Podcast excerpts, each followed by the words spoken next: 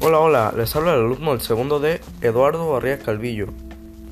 El día de hoy les 5 tips para la seguridad de sus redes sociales. Sin duda la seguridad en las redes sociales es muy importante, debido a que existen los hackers. Así es que el número uno es utilizar administrador de contraseñas.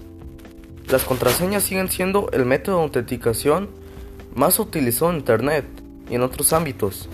A pesar de su importancia, la mayoría de personas tienen muy malos hábitos en cuanto al manejo de las mismas. Por otro lado, la persona promedio utiliza más de 80 servicios que requieren claves, como por ejemplo banca en línea, comercio electrónico, servicios de streaming, login para dispositivos, redes Wi-Fi, routers y etc. Las mejores prácticas en cuanto a contraseña recomiendan que sean muy grandes, al menos 16 caracteres, difíciles de adivinar, aleatorias y con símbolos, y diferentes para cada servicio. Esto hace que casi sea imposible llevar el registro de todas nuestras contraseñas solamente con la memoria. De aquí la importancia de los administradores de contraseñas. Estos programas o apps permiten crear y administrar nuevas claves de forma segura y sencilla para cada uno de vuestros sitios.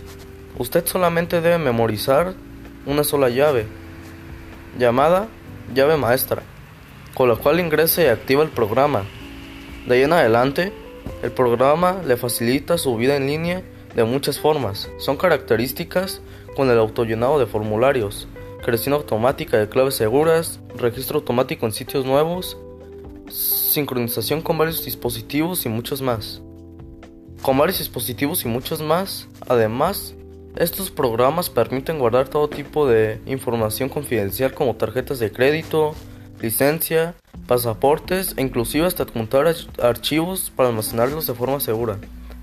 Si usted requiere ayuda para escoger e instalar un buen administrador de la contraseña, le ofrecemos asesoría virtual sobre la administración de contraseñas.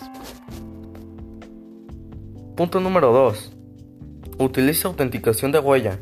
La autenticación de huella incrementa la seguridad de sus cuentas de manera muy importante, ya son muchos los proveedores de servicios como Google, Microsoft, Apple, Amazon, bancos, gobierno etc. que han adoptado este método. Algunos lo ofrecen de forma obligatoria, pero otros de forma opcional. La autenticación multifactorial consiste en ofrecer un segundo, inclusive hasta un tercer método para verificar que la persona es la que dice que es. Es decir, el usuario y la clave no son suficientes para dar como satisfecha la autenticación, se requiere de al menos otro elemento para dejar ingresar al usuario. Este elemento adicional puede ser de varias formas, un código enviado por SMS, un código TOT generado por una app de un celular o un dispositivo físico, un código enviado en una llamada automática, un código de un solo uso, etc. Como una recomendación general, habilite la autenticación de huella digital para todos sus servicios. Esto es principalmente importante en los, servicios de correo electrónico por Gmail y Office 365, ya que si un hacker logra robarle su contraseña, esta podría ser utilizada para recuperar las claves en otros sitios, utilizando el mecanismo de olvidó su contraseña. Punto número 3. Mantenga sus dispositivos actualizados. Los fabricantes de computadoras, tabletas, celulares y otros dispositivos así como las empresas desarrolladas de software, constantemente mejoran sus productos por medio de actualizaciones. Pero más importante aún, es que dichas actualizaciones arreglan defectos pequeños que existen en el producto.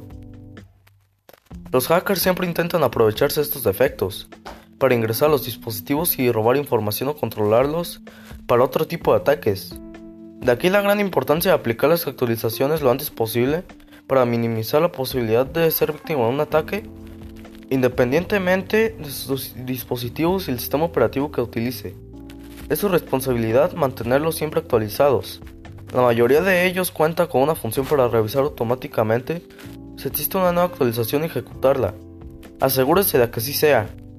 Tome en cuenta que tanto los dispositivos como el software tienen una fecha de final de vida, dada por el fabricante. Esto significa que pasada dicha fecha no recibirá soporte ni actualizaciones. Punto número 4. Protéjase con un buen antivirus. Los antivirus son las aplicaciones que se instalan en los dispositivos para monitorear y detectar posibles contagios de software malignos, mejor conocidos como malware, que pueden causar daño al usuario.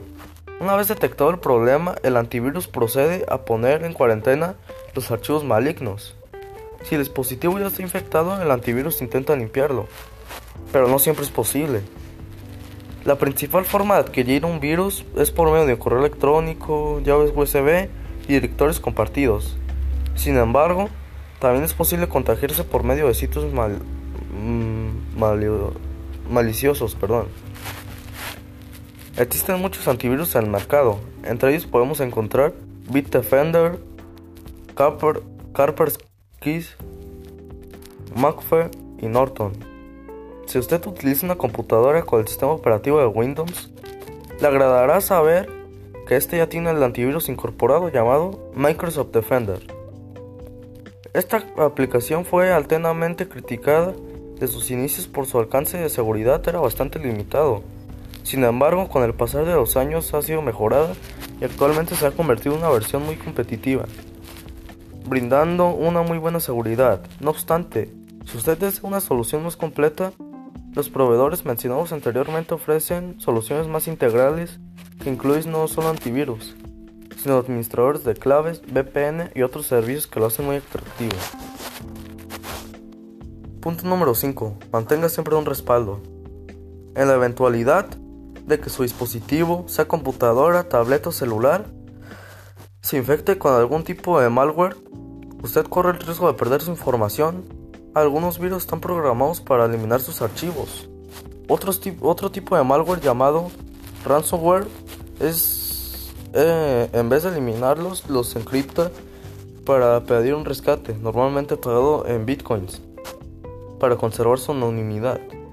En cualquiera de los casos, si usted mantiene un respaldo actualizado de sus archivos, el daño de dichos ataques puede minimizarse de gran manera. Los respaldos se pueden realizar de forma local, sea disco duro, externo o llave USB, y de forma remota con algún proveedor en la nube. Independientemente de cuál forma elija, considera utilizar la opción que le sea más fácil y factible. La principal causa de no hacer respaldo es por pereza, es decir, cuando la persona debe realizar algún procedimiento manual. Por el contrario, por el contrario, perdón, el respaldo se hace de forma automática. Se garantiza de que la información esté siempre resguardada.